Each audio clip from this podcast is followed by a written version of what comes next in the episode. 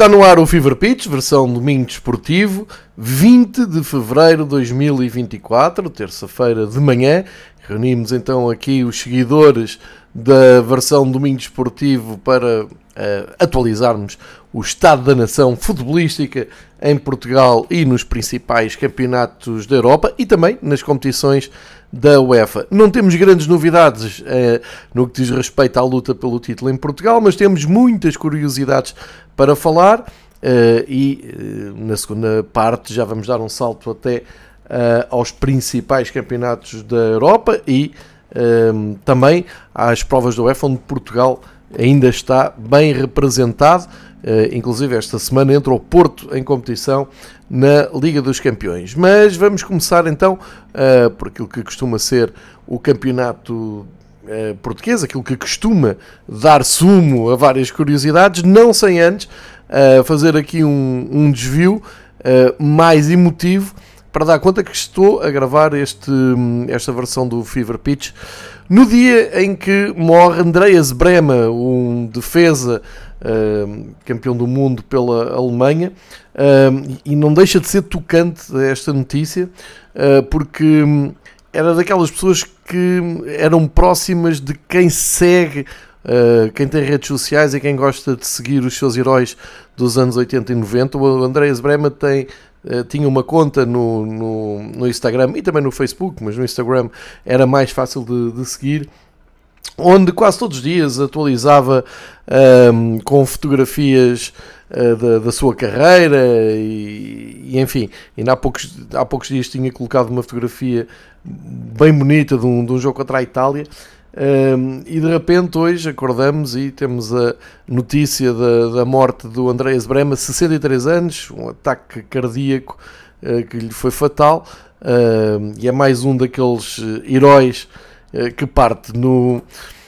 Da minha parte, para, para quem segue o, o Fever Pitch há mais tempo, há aqui um, uma, uma certa um, paixão pela cultura futebolística dos anos 80 da, da Alemanha, que se tem mantido até hoje.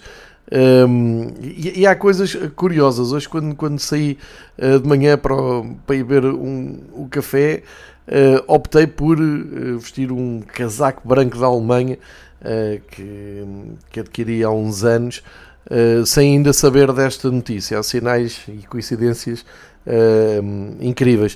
Uh, mas só para, para, para dizer, e para as gerações mais novas, que não fazem ideia quem é, quem é Andrés Brema, ele marca uh, muito acentuadamente o fim da década de 80, a jogar pelo Bayern, mas com grande destaque pela Alemanha. Porquê? Porque uh, jogou o Euro 88 e depois teve naquela mudança histórica da RFA para a Alemanha em 1990, onde a Alemanha se apresenta à Itália já como uma Alemanha unificada e vence mesmo esse Mundial contra uh, a Argentina.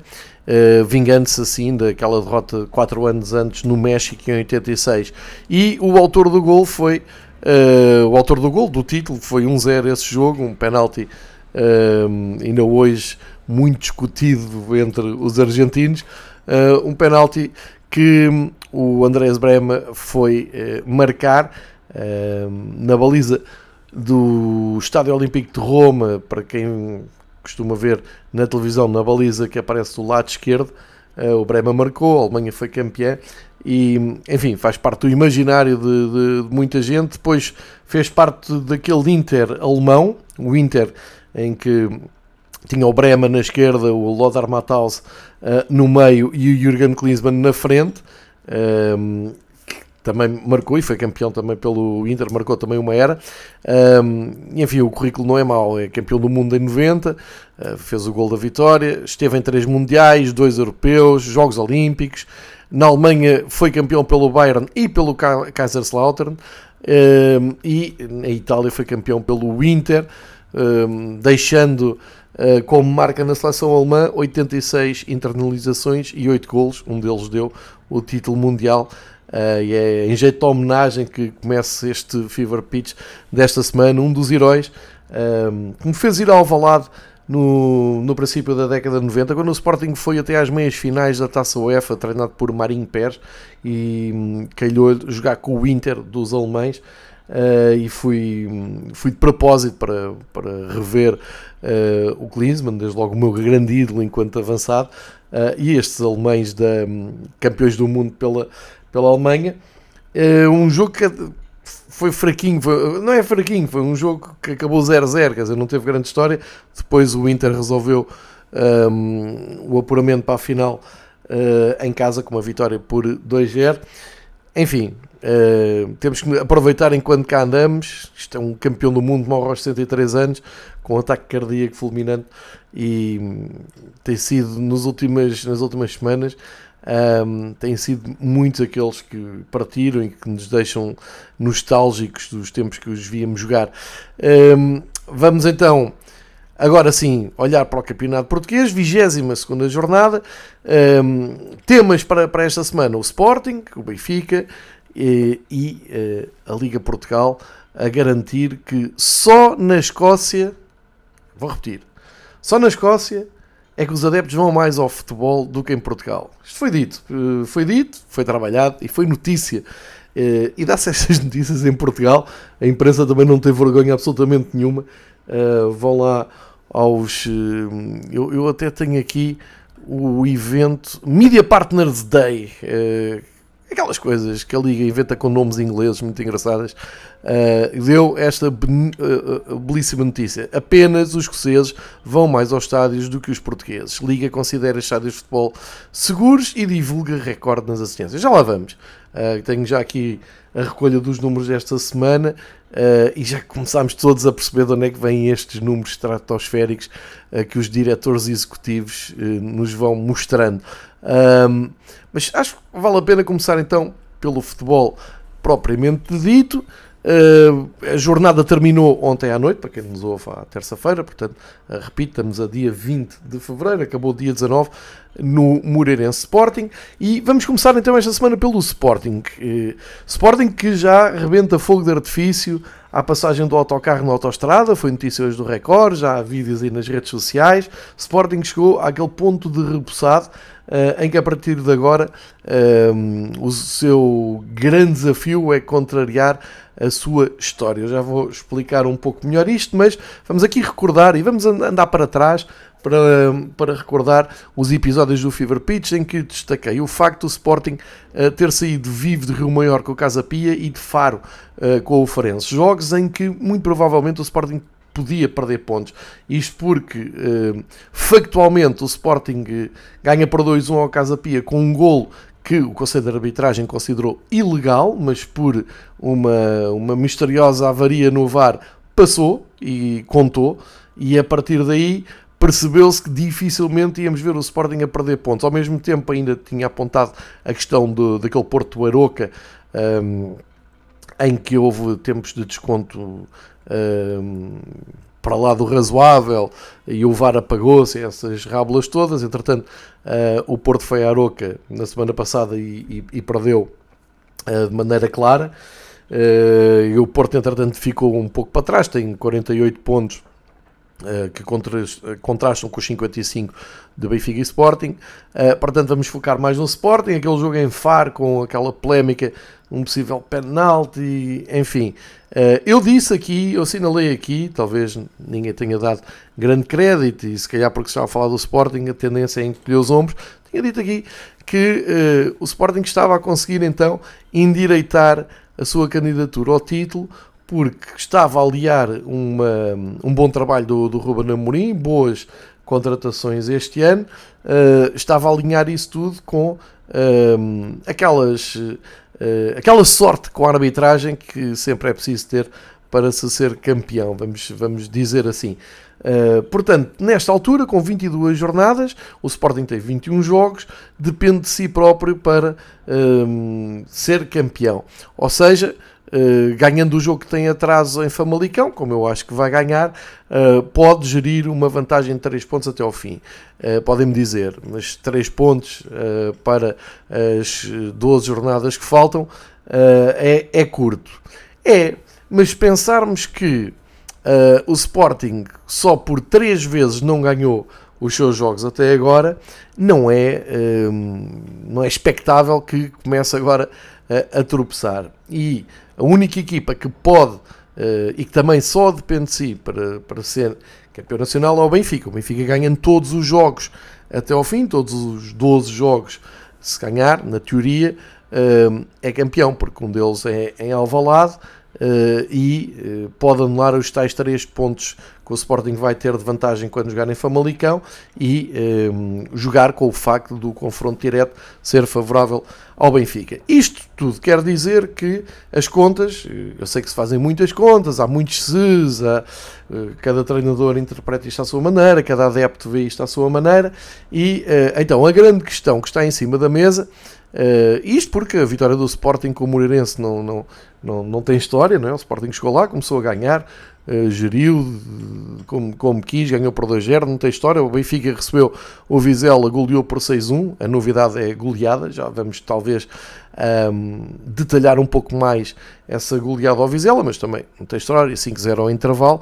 E portanto, olhando para o que falta, uh, isto apenas e só em termos de campeonato nacional, para o que falta às duas equipas, o que salta à vista é, além do tal jogo em atraso, que vamos partir do princípio e vamos assumir que o Sporting ganha em Famalicão, como ganhou agora em, Moreira de Cónegos, um, porque o Moreirense até está à frente do Famalicão no campeonato, o, o Sporting tem esses três pontos para gerir, ficam a faltar 12 jogos às duas equipas, e qual é que é o grande tema de conversa? Ah, é que as duas equipas têm que ir ao Porto. Pois bem, uh, isto do ponto de vista do Sporting, as contas passam a ser muito simples. O Sporting só tem que fazer no Porto o mesmo resultado que o Benfica, que é para não perder essa vantagem de, de 3 pontos. Ora, ir ao Porto uh, disputar um clássico com uh, o Porto no Dragão não é propriamente o jogo mais fácil do campeonato, portanto, tanto tanto Benfica como Sporting não podem dar por adquirir 3 pontos no Dragão. Parece-me, inclusive, é que Uh, o Porto, a partir de certa altura, vai olhar para, para esses jogos como os jogos da afirmação, como o jogo que, uh, da sua honra, que não vão querer perder e vão querer continuar a espreitar uh, o título. o Porto, se ganhar esses dois jogos, fica a 4 pontos, ou reduz para 4 pontos, a desvantagem no, no, no campeonato. Portanto, é, é preciso contar com isso. Mas vamos ser mais práticos e pensar então do ponto de vista do, uh, vou dizer, líder Sporting, porque tem essa vantagem dos jogamentos. O Sporting só tem que fazer o mesmo resultado que o Benfica fizer no, no Porto. Para o Benfica não ficar uh, nas mãos do Sporting para não perder esta vantagem uh, teórica e moral de depender só de si no derby em Alvalade para ser campeão, uh, não pode fazer uh, um resultado pior que, que o Sporting. E parece-me que o Benfica vai primeiro, parece-me bem, não é? Vai primeiro uh, ao Dragão que o, que o Sporting. Portanto, o jogo do Porto começa a ganhar aqui relevância. Bem, sei que para a Sporting é um, é um jogo do Benfica a receber o Portimonense e o Sporting a ir a Vila do Conde. Eu acho que com maior ou menor dificuldade o Benfica soma 3 pontos com o Portimonense e também me parece evidente que o Sporting passa nos Agres e portanto uh, depois isto passa para o outro fim de semana em que há o tal Porto Benfica. Nessa jornada o Sporting recebe o Farense, portanto se não perdeu pontos em Faro naquele jogo tão polémico, muito menos vai perder uh, em Alvalade. E é aqui, é aqui que pode ficar delineado o, o campeonato. Se o Benfica não vencer no Porto, portanto vai obrigatoriamente ter que vencer no Porto, uh, as coisas ficam completamente encaminhadas para o Sporting. Acho que o Sporting tem o campeonato na mão só e apenas por causa desta questão matemática um, e porque não vejo que seja assim tão fácil um, ao Benfica fazer melhor resultado que o Sporting no Porto. Depois há a questão, mesmo que uh, Porto e Sporting, Porto, uh, Benfica e Sporting façam o mesmo resultado do Porto, tudo fica adiado para o jogo uh, de Alvalade. E aí é uma autêntica final. E uh, o Benfica só pode jogar com o resultado que é ganhar. E portanto, uh, eu diria que o Sporting está praticamente a um empate no derby de ser campeão. E já perceberam isso. Daí o rebentar do fogo de artifício, daí um, a euforia instalada no, nos adeptos do Sporting, o Ruben Amorim, inteligente, uh, pôr gelo, a dizer que podem estar felizes, mas não eufóricos. Um, enfim, e, e, e, há todos os sinais, não só futebolísticos, há sinais fora de campo em que o Sporting um, está focado, concentrado e está a gerir isto inteligentemente. O principal sinal foi dado pelo presidente do Sporting uh, há umas semanas, quando foi o adiamento do Famalicão Sporting, que eu dediquei aqui um episódio, grande parte desse episódio na altura, uh, a destacar o delírio que invadiu as mentes sportinguistas e fiquei preocupado quando o presidente do Sporting veio anular isso tudo e dizer deixem de ser parvos, Uh, isto não tem nada a ver nem com o Benfica, nem com lideranças, nem, nem com nada. Nós só temos de fazer o nosso trabalho. Isso é, foi o primeiro alerta. O segundo foi do Amorim uh, dizer a mesma coisa que o Presidente. E o terceiro é agora no final do, do Moreirense Sporting aparecer o Pote um, a dedicar uh, palavras de conforto ao João Neves, ao António Silva e com o Ruben Amorim a seguir a dizer que cada vez gosta mais dos seus jogadores, porque já soube do gesto do Pote, que falou em nome do plantel, um, dando um abraço aos dois jogadores do Benfica, que estão a viver uma, uma fase pessoal complicada. O António perdeu o avô, o João Neves perdeu a mãe de forma dramática, e uh, eu não estou habituado a este. Um, a este Sporting tão, um, tão bem educado, tão, tão bem resolvido. Isso são maus sinais. Eu uh, gosto de, de, daquele Sporting uh, popularizado pelos tempos do Godinho Lopes e, uh, e principalmente do Bruno Carvalho. Eu gosto mais daquele Sporting movido a Bruno Carvalho. Este é que preocupa bastante, torna o Sporting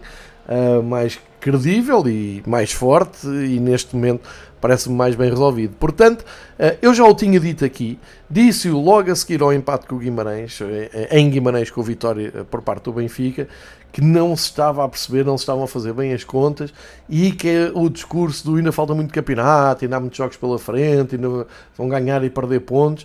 Eu acho que isso no campeonato nacional é sempre muito, muito perigoso. Acho que o Benfica colocou-se a jeito.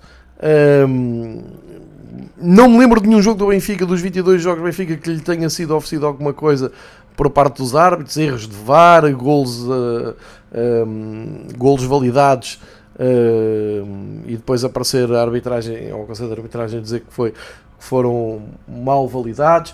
Uh, isto não há uma crítica, é factual. E uh, o Benfica perde pontos por culpa própria, porque lá está, não teve a sorte da arbitragem em alguns jogos que não lhes correram bem, que não correu bem, claramente foi com o Casa Pia e com o Farense em casa, foi, por exemplo, em Moreira, que ficou 0-0, uma exibição muito pobre do Benfica, uh, e o Moreirense Uh, acaba por perder com o Porto e com o Sporting e portanto aqui poderá ficar uma parte da diferença uh, inclusive para o ano passado eu já disse aqui, o Benfica em relação ao ano passado passou a ganhar aos rivais diretos uh, e esbanjou pontos onde não era suposto ter perdido pontos agora, parece-me que a última vez que perdeu pontos com o Vitória poderá ter sido fatal Uh, isto quer dizer que o campeonato já entregue? Não, não quer. Uh, eu acho é que há claramente um favorito e acho que uh, o Sporting depende muito mais de si do que, um, do que terceiros. acho que o, o apelo que o Benfica tem, aquilo que o Benfica tem que se agarrar, eu acho que ainda não assumiu, ainda ninguém no Benfica assumiu isso, mas e quanto mais pressa ao fazer, o fizer, melhor é, porque neste momento, em termos de campeonato nacional, é, bom que uh, adeptos e, e, e, toda a gente no Benfica uh, percebam uma coisa: o Benfica, para revalidar o título, tem que fazer melhor que o Sporting no Porto ou igual. É, é muito importante esse clássico o Porto e perceber tem que ir ao Alvalade ganhar.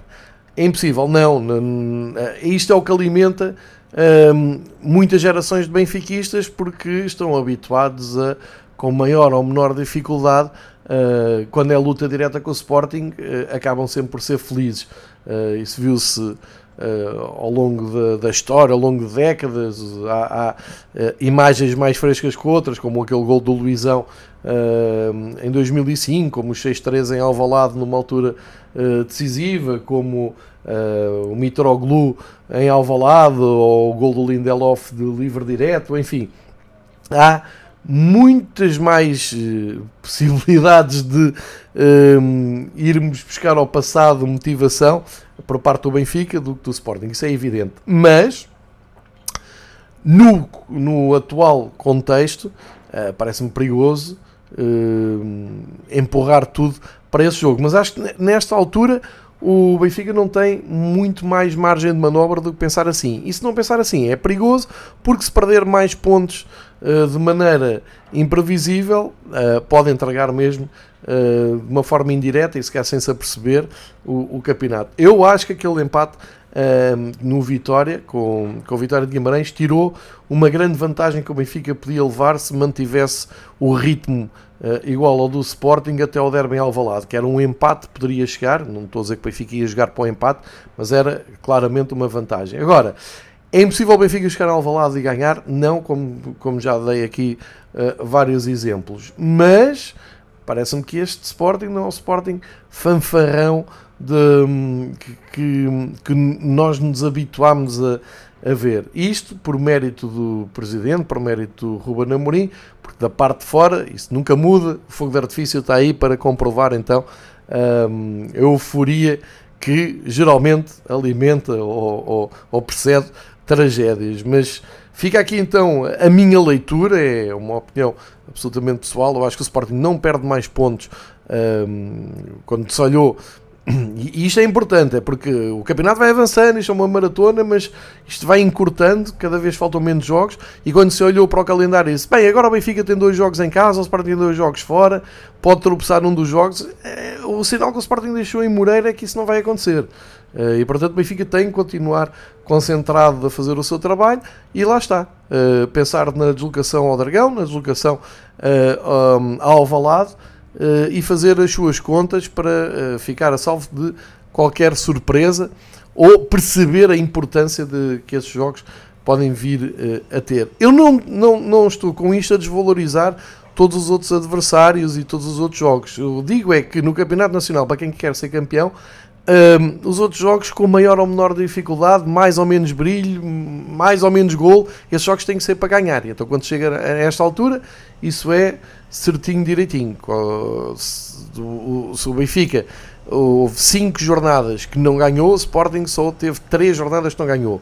E o que mantém o Benfica ligado uh, ao título é que desses 5 jogos não ganhou, empatou 4. E o Sporting dos 3 que não ganhou, 2 foram perdidos. E essa é uma diferença pontual que pode então fixar-se nos 3 pontos de avanço para o Sporting.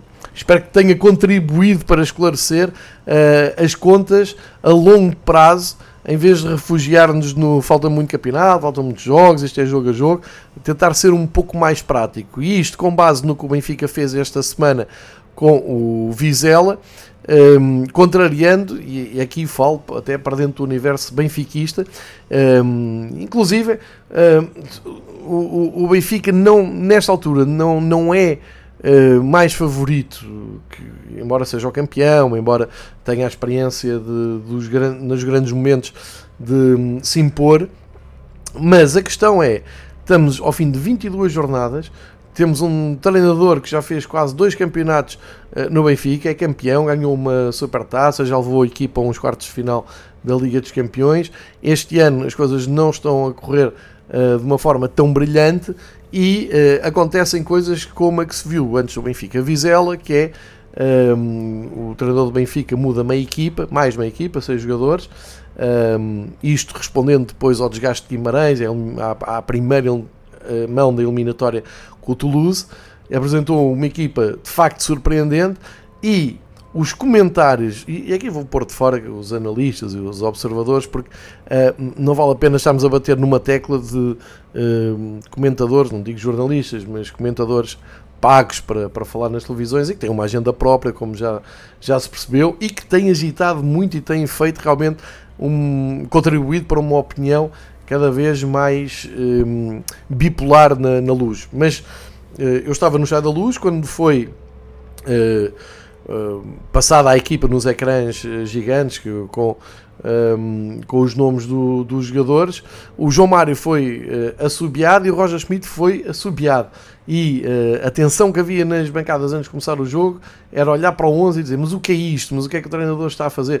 Um, ou seja, não há um, benefício de dúvida absolutamente nenhum. Uh, as mesmas pessoas que dizem que o treinador do Benfica não tira proveito do plantel, que não uh, aproveita todas as soluções que tem, que não roda, que não dá oportunidades, que não muda, um, são as mesmas que quando acontece uma mudança de meia equipa, torce o nariz e dizer que isto vai dar empate, vou apostar contra o Benfica, isto não vai dar.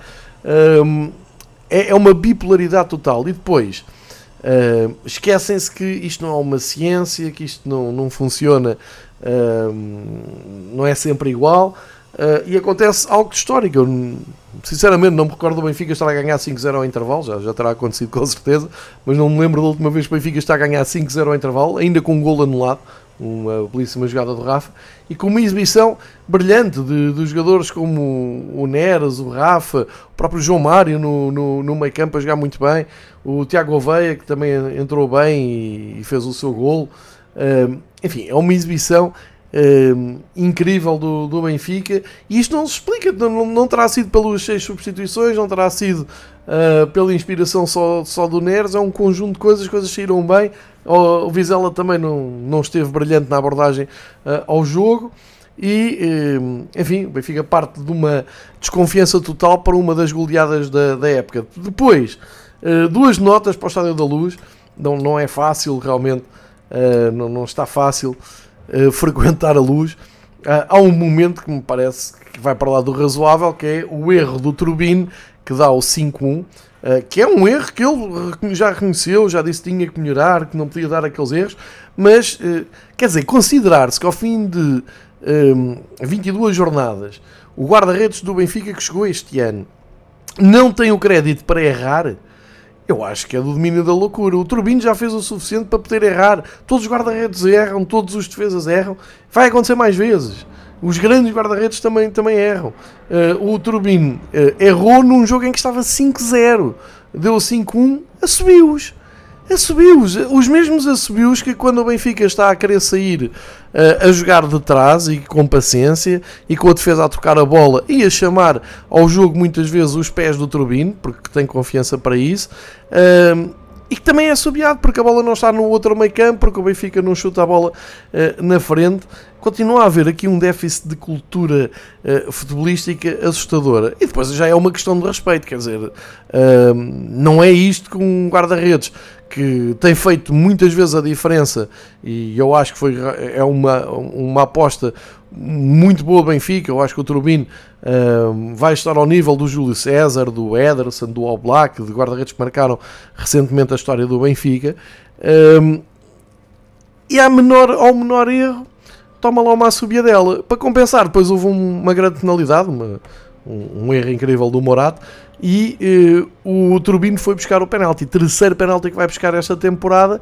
Uh, entrou, segundo diz o, os sites de estatística, como o guarda-redes que mais penaltis defendeu num, num campeonato pelo Benfica, que já são três. Uh, e aí sim, se calhar mesmo aqueles que assobiaram, aplaudiram e festejaram. É, é preciso. Não sei, acho que de dentro para fora, de, desculpem, de fora para dentro, na luz, também não sinto que haja hum, confiança e que haja grande vontade que isto acabe bem a, a temporada. Hum, há, há, porque é assim, as coisas não estão famosas, o cenário não é uh, animador para o Benfica, porque eu acho que o Sporting depende muito mais de si para ser campeão, mas é muito melhor o Benfica estar nesta luta com o Sporting do que das lutas todas que teve com o Porto, que é sempre um adversário Uh, muito mais fulminante. É um adversário em que as coisas acontecem exatamente ao contrário do que nos acontece com o Sporting, que é uh, geralmente as coisas correm sempre ao Porto, mesmo que seja no, fora de horas no último jogo.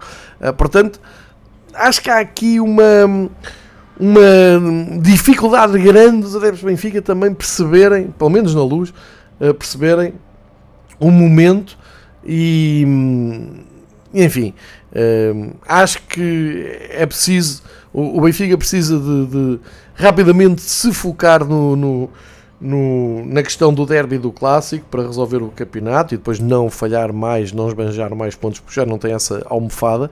Eh, e os adeptos do Benfica também, enfim, acho que podiam ser um pouco mais justos na, na abordagem, uh, pelo menos neste jogo com o Famalicão, já não falo do, do resto. Fica aqui a minha uh, interpretação.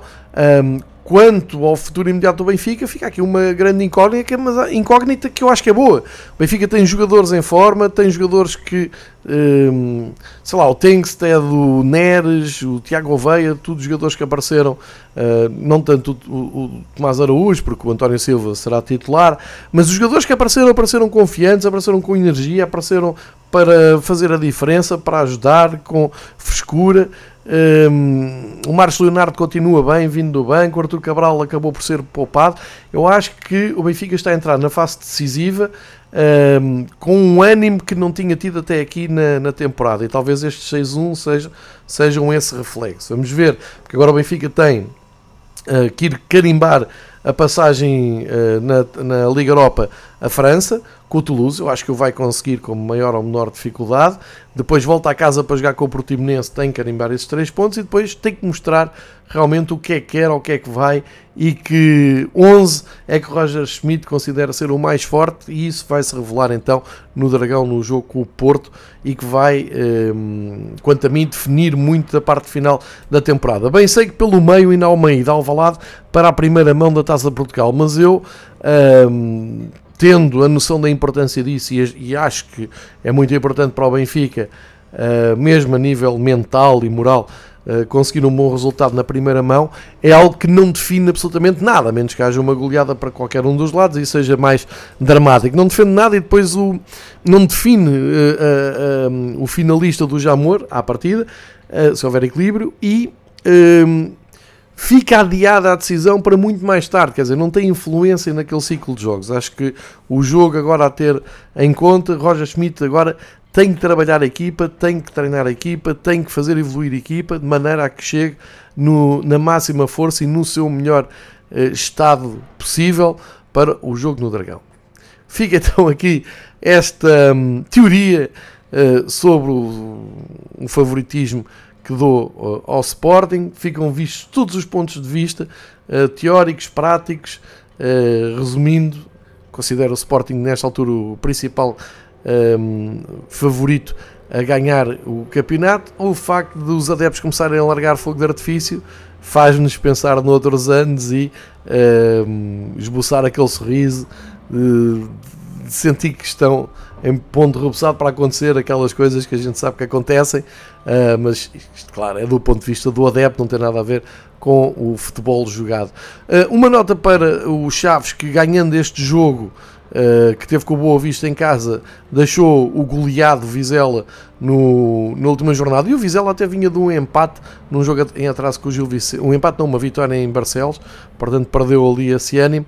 17-16 na, na cauda da tabela e agora em zona de playoff com 21 pontos está o Rio Ave, o Estoril, o Estrela, todos com 21 pontos e apenas com mais um ponto o Portimonense, com mais dois pontos o Casa Pia e com mais três pontos o Boa Vista. Acho que a luta passa muito uh, por aqui. Também só uma nota para dizer que o Braga com muita dificuldade conseguiu bater o Farense 2-1, mesmo na, na, ponta final, e o Vitória uh, descolou do Braga porque não passou em Portimão, estava a ganhar mas acabou por ceder um empate e ainda uh, derrota uh, inesperada do Aroca no Casa Pia, depois de uma série impressionante de vitórias. Um, o Casa Pia que mudou de treinador e um, agora conseguiu recuperar algum folgo. Uh, como disse, próxima jornada marcada de sexta a segunda, como é habitual em Portugal, e os destaques vai para o Porto em Barcelos, o Benfica recebeu o Portimonense, o Sporting com, uh, na deslocação uh, aos Arcos no Rio Ave. O Braga fecha a jornada no Bessa e o Vitória recebe o Casa Pia, portanto não se esperam grandes mudanças na classificação para uh, a próxima semana. Um, ehm, vamos fechar o capítulo de Portugal então com a tal notícia que eu tinha dado conta na abertura do, do episódio e que apanhou a todos surpresas. Foi uh, dia 16 de fevereiro, uh, a Liga organiza um Media Partners Day para uh, publicar e fazer passar algumas mensagens de, de algumas do, do, costume, não é? De dizer os estádios estão cheios, os estádios são seguros, temos uns adeptos incríveis, temos números incríveis de adesão uh, aos estádios, nunca tivemos tanta gente. Uh, e diz o seguinte: a Liga, uh, foi na sexta-feira passada, avisa que e noticia que 2,14 milhões, portanto 2 milhões de, mais de 2 milhões de adeptos estiveram nos estádios na primeira volta da primeira e segunda Liga um número que é recorde em relação às últimas 11 temporadas. Epá, sim senhor, 2 milhões, bonito, assim, é?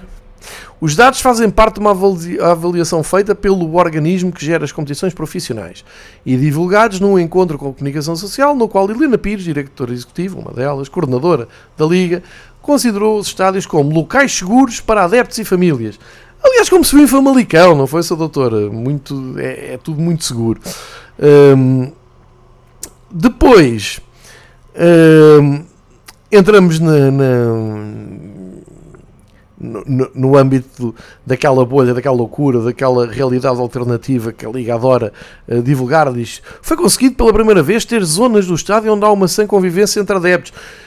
Minha Nossa Senhora, Helena Pires diz isto à imprensa, a imprensa escreve isto, e os adeptos que vão aos estádios, aqueles que realmente gastam do seu dinheiro, que investem da sua vida particular para estar nos estádios, só pensam no seguinte: aquela malta que ficou com um bilhete na mão na Amadora porque não conseguiu entrar e a Liga não teve nenhuma palavra sobre isso. Nem sei como é que esse assunto está, se devolver o dinheiro aos adeptos ou não.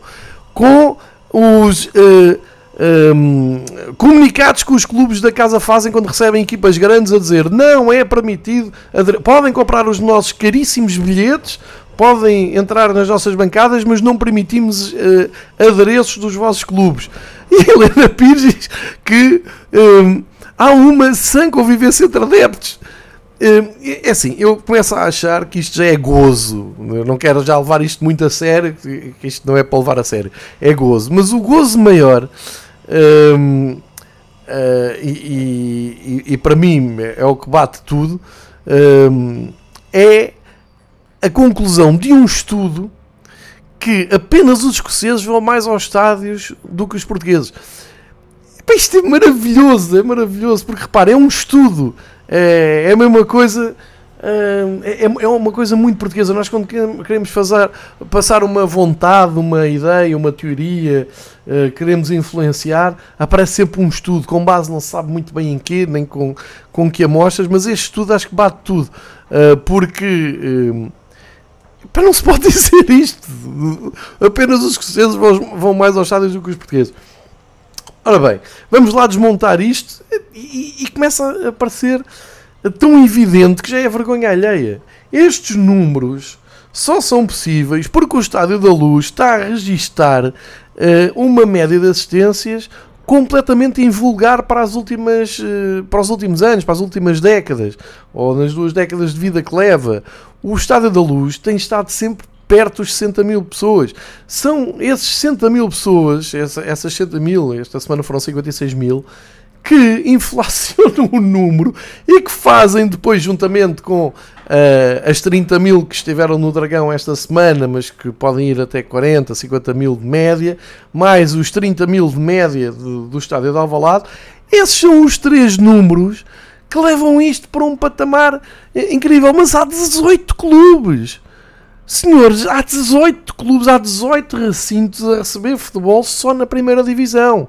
E mais uns quantos na segunda divisão, sendo que o Casa Pia nem estádio tem e o Lanque Vila Verdense jogou em casa esta semana para 107 pessoas. 107 pessoas, como é que se pode dizer que só os escoceses vão mais aos estádios do que os portugueses? Os portugueses não vão ao estádio. Os estádios que recebem uh, gente a sério, os estádios que têm uh, frequência massiva relevante para estes números, Estádio da Luz, Estádio do Dragão, Estádio de Alvalade. O Estádio do, do Dragão em déficit, 30 mil pessoas no último jogo. O estádio de Alvalade com um, um mistério, uma misteriosa média abaixo daquilo do que podia ser, um problema que os adeptos do Sporting uh, têm falado e têm divulgado muito. Portanto, o estádio tem uma capacidade bem maior para a média que apresenta nos últimos anos, inclusive este ano em que uh, está claramente como favorito a ganhar o campeonato. E depois há pontualmente uh, números maiores ali em Braga, no Bessa e Braga, Bessa e Guimarães, claro, estava a faltar-me Guimarães, que também tem descido bastante em relação às médias que já, que, que já vimos.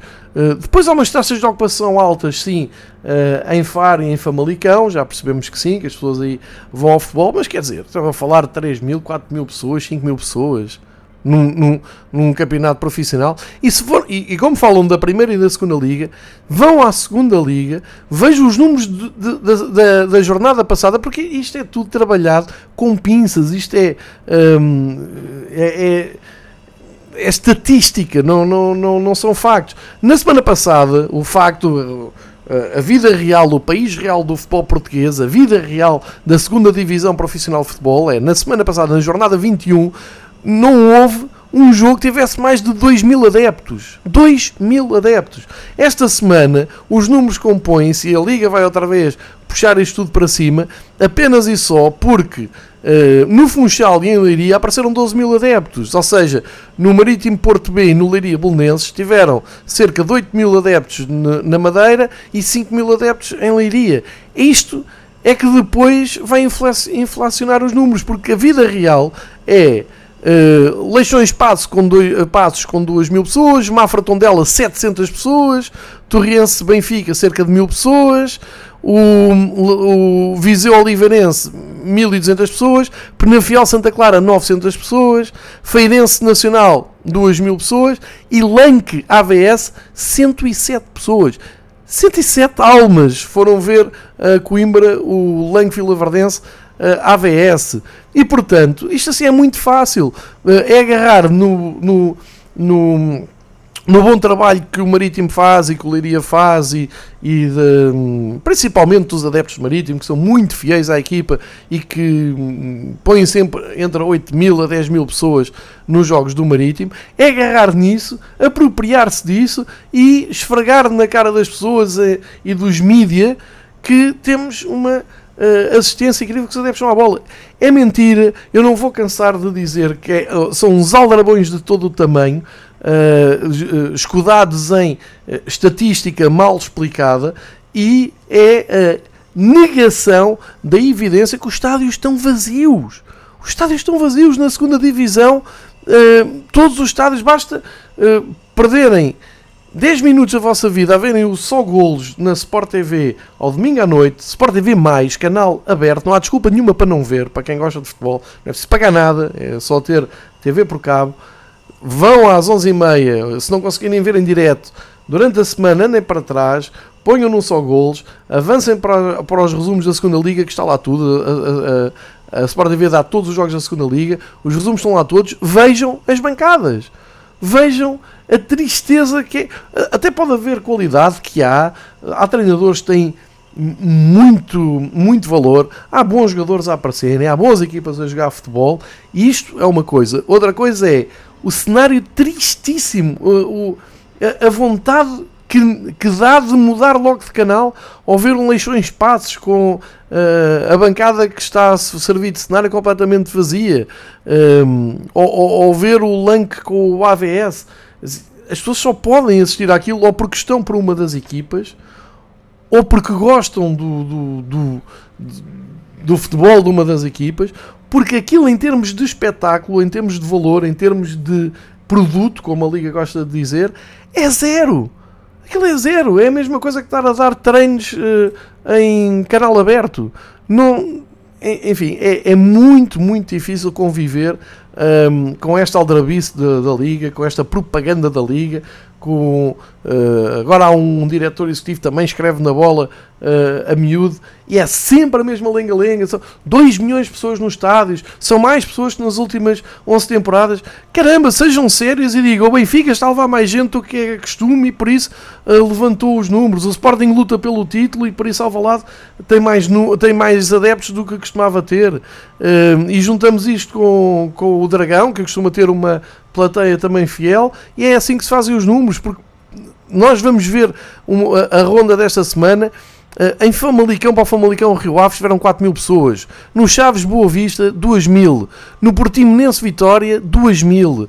Uh, o Porto Estrela, aos tais 30 mil. Casa Piaroca, mil pessoas.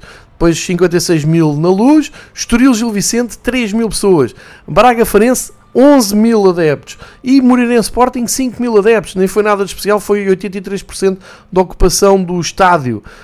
É isto do, que, que, querem dizer às pessoas e querem passar para a empresa. E, e, mais, a imprensa tem muita culpa, salvo raras exceções. O Luís Mateus, ainda no outro dia, uh, evidenciou isso: que os estádios estão todos vazios e que a Liga vive de uma propaganda vergonhosa. Tem que ser todos os jornalistas. Não se pode ir a um. A um como é que aquilo se chama? Que já me esqueci outra vez do nome. Uh, um Media Partners Day. Ouvir. Sua Santidade Helena Pires a debitar uh, números e ninguém levantar o braço e dizer assim: minha senhora, eu vou aos jogos e os estádios estão vazios. Alguém tem que dizer isto. A Sport TV tem que intervir nisto. Os jornais fazem os jogos, têm que intervir. Agora, se está tudo caladinho e se isto serve a toda a gente, eu vou sendo dos resistentes que tento desarmar isto todas as semanas. Um, inclusive, no princípio do ano, tive até amigos meus a contestar isto, a dizer: pá, não, eles estão-se a esforçar, está a ver. Não é, isto, é, não, não vão nessa conversa. Os primeiros jogos do, do campeonato é, ainda é no verão, há muita gente de férias, há disponibilidade para ir à bola. O pico é aqui, é a 20 jornada, a 21 jornada. Digam-me quais são os estádios. E depois vêm-me dizer que na Escócia uh, é o único país que leva mais gente. Isto é de malucos. Uh, há uma notícia deste fim de semana que é a Alemanha, pela primeira vez na, na história da Bundesliga, uh, viu que na segunda divisão houve um número total de adeptos maior do que na primeira divisão, porque muitas das equipas que têm estádios maiores jogaram em casa e os estádios estão cheios. Isto é que é notícia. É a segunda divisão levar mais gente que a primeira divisão. E a primeira divisão tem os estádios cheios. Basta ver na Eleven o, o, a excelente emissão que a Eleven tem sábado às duas e meia com um mosaico em que estão a picar todos os estádios, não só os mais mediáticos, e vão ver como é que estão as bancadas, vão ver como é que é o ambiente. Se não estão convencidos, vão à conta do Volendam Inside, que é o último, um dos últimos classificados de, da Liga dos Países Baixos. Este fim de semana jogaram os dois últimos classificados da Eredivisie e as imagens do, do estádio entre hum, o Vitesse e o Volendam são impressionantes. Estádio com quatro bancadas completamente cheias, cheias de bandeiras, cheias de cores, para os dois últimos classificados da Eredivisie. Eu já não vou falar da Premier League, da La Liga, eh, da, da, da Série A, da Liga Francesa. Basta, é tal coisa. Vejam no só gols a parte internacional, vejam quantos estádios é que aparecem vazios. É raro. Até na, na Holanda uh, se vê que os dois últimos têm. Eu, eu só, o meu ponto de vista é este. Eu não admito que enganem as pessoas. E estão a enganar as pessoas todas as semanas com propaganda. Uh, quem é que se preocupa com isto? Ninguém, ninguém é que vai querer saber disto. Isto é um tema que passa ao lado de toda a gente, desde que o Sporting ganhe, desde que o Benfica ganhe, desde que o Porto ganhe, a maior parte das pessoas não querem saber. Vejam o que os adeptos na Alemanha estão a fazer nas, na, na primeira e segunda divisão, com manifestações semanais contra a entrada de investimento estrangeiro nos clubes da Primeira Liga. Vejam como eles param os jogos e vejam como aquilo é tudo feito sem drama e sem, uh, sem violência e com muita imaginação e algum humor. Com, inclusive até puseram tochas uh, ou potes de fumo em carrinhos telecomandados com os stewards a terem que ir atrás. Uh, tenho muita dificuldade em um, perceber qual é que é a ideia. Quer dizer, eu percebo qual é a ideia da Liga, enganar as pessoas. Porque depois isto vem no jornal, uh, a malta no café lê isto e fica com isto na cabeça. É pá, sim senhor, olha que temos. Epá, em Portugal é muito fácil. A segunda Liga tem bons números, de média, ou no total, ou mais pessoas nos últimos 11 anos, que eu nem percebo muito bem, porque depois juntam as duas ligas, né? é uma confusão, mas eu, eu descasco isto em segundos. Na segunda liga há dois estádios que levam gente aos jogos. O do Marítimo, o do Leiria. Ponto final.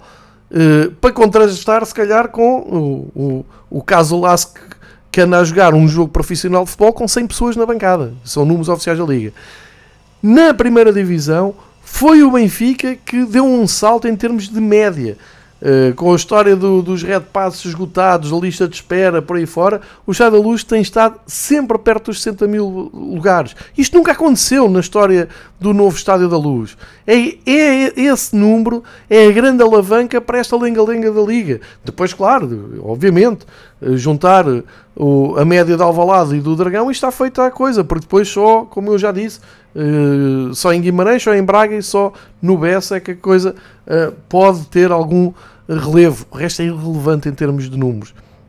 Feitos estes, estas considerações e que deixo para a vossa reflexão uh, e para perceberem, para tentarmos Acho que é importante aparecer mais gente a tentar desmontar isto, falar disto. E, não é a questão de gostar mais ou menos da liga, de atacar ou não atacar, é a questão que nos fazem de estúpidos, fazem de otários, fazem as pessoas que ainda vão aos jogos, os desgraçados que ainda compram bilhetes, sabem da dificuldade que têm em dar o dinheiro para um bilhete que, cujo valor não corresponde à qualidade do estádio, do espetáculo, das condições que dão, da, da limitação que há com os adereços, do, dos casos como aconteceu na Amadora, eh, malta que ficou com o bilhete na mão cá fora, um, o caso de, de Famalicão, uh, que toda a gente viu o Forró Badog, foi aquilo fora, fora de campo, e a Liga vem dizer não, não, isto, é, temos uh, uh, adeptos a conviver em, em sem convivência. Isto Epá, acho que passa todos os limites, acho que deve haver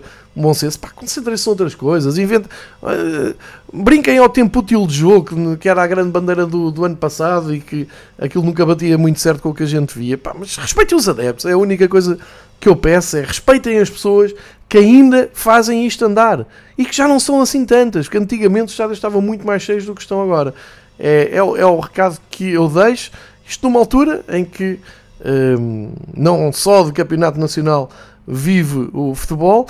Uh, e para chamar então a atenção, mudando a página, entrando aqui já na segunda parte de, do episódio 2, já a caminho de uma hora de episódio, rapidamente para dizer, atenção que há futebol em Inglaterra uh, misturado com a Liga dos Campeões. Os ingleses não querem saber uh, da Liga dos Campeões para nada e meter o Manchester City Brentford hoje às 7h30, sendo que a Liga dos Campeões avança hoje com dois jogos, Inter Atlético, um, ehm, reencontro de amigos Simeone e Inzaghi que já jogaram juntos na Lazio, vão uh, medir forças em Milão e PSV Dortmund, jogo curioso também para ver. Também há jogos da segunda divisão, sempre atraente Championship ignorado pelas televisões em Portugal, também vai andar com a sua jornada.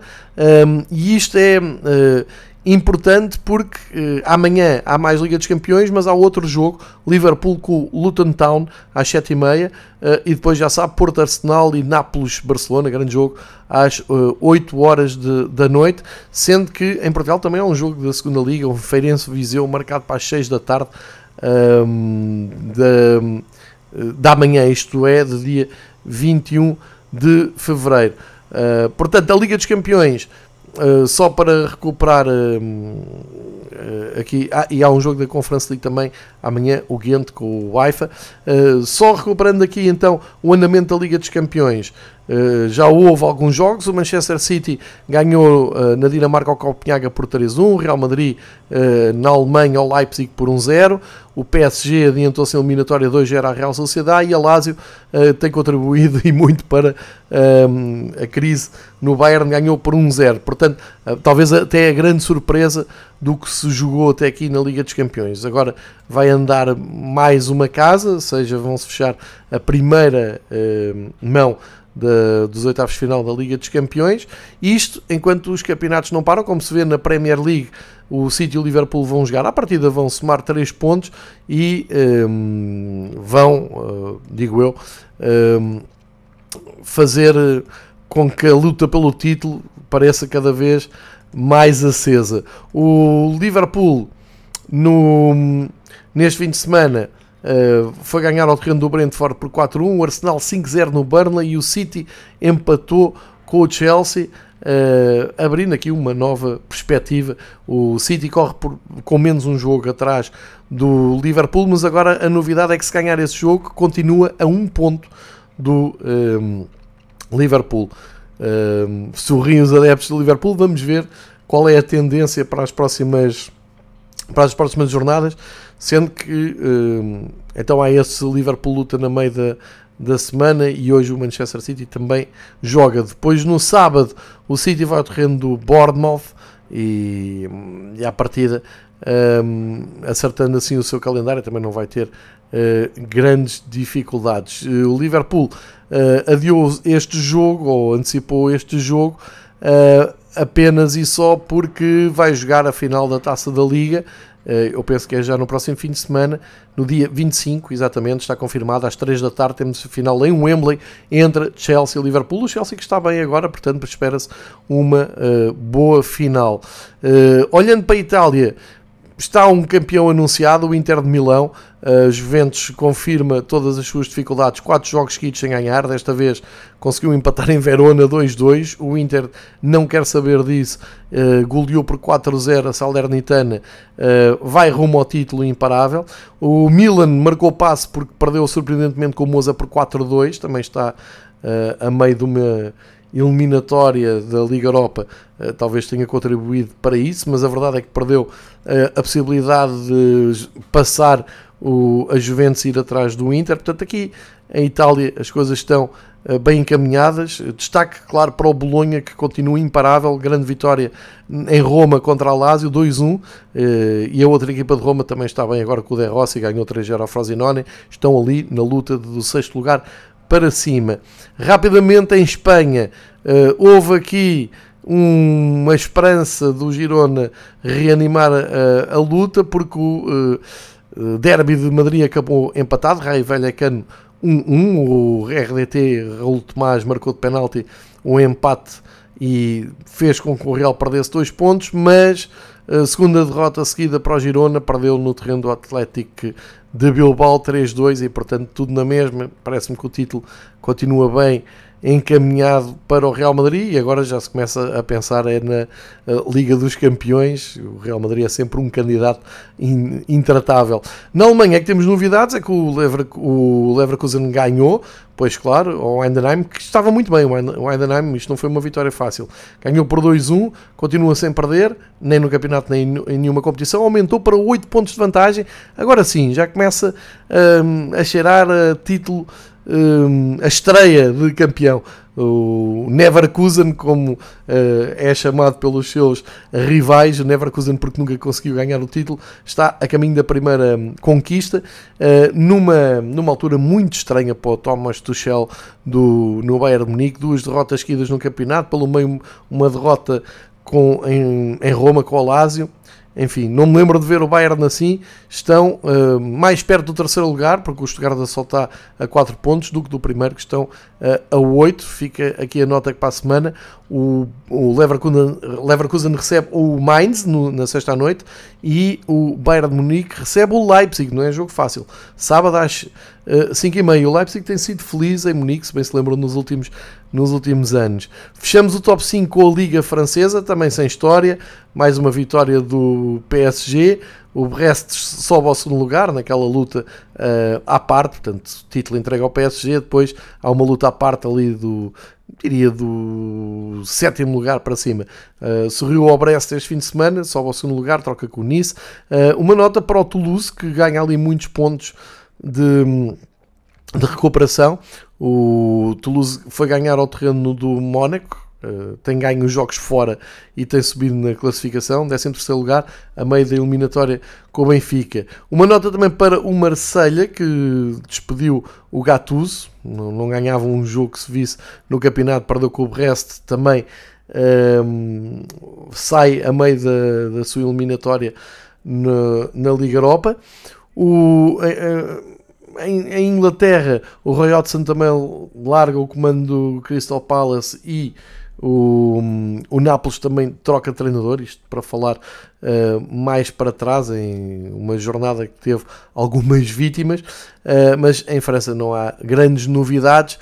Uh, olhamos para finalizar o campeonato a dois entre Galatasaray e Fenerbahçe, voltou tudo ao normal, ganharam os dois e, portanto, dois pontos que uh, separam. O Galatasaray goleou o Ankara Gutu e o Fenerbahçe também goleou 3-1 o Rizespor uh, fora, portanto mantém essa luta muito, muito acesa um, e para fechar vamos eh, olhar a Liga Belga uh, naquela antecâmara de uma uh, da, daquela pool final de apuramento campeão a 6 com seis equipas, o San Gilloise e o Anderlecht ganharam, os dois da frente, Anderlecht goleou Santorini, New União San Gilloise foi ganhar o Cotric 3-1.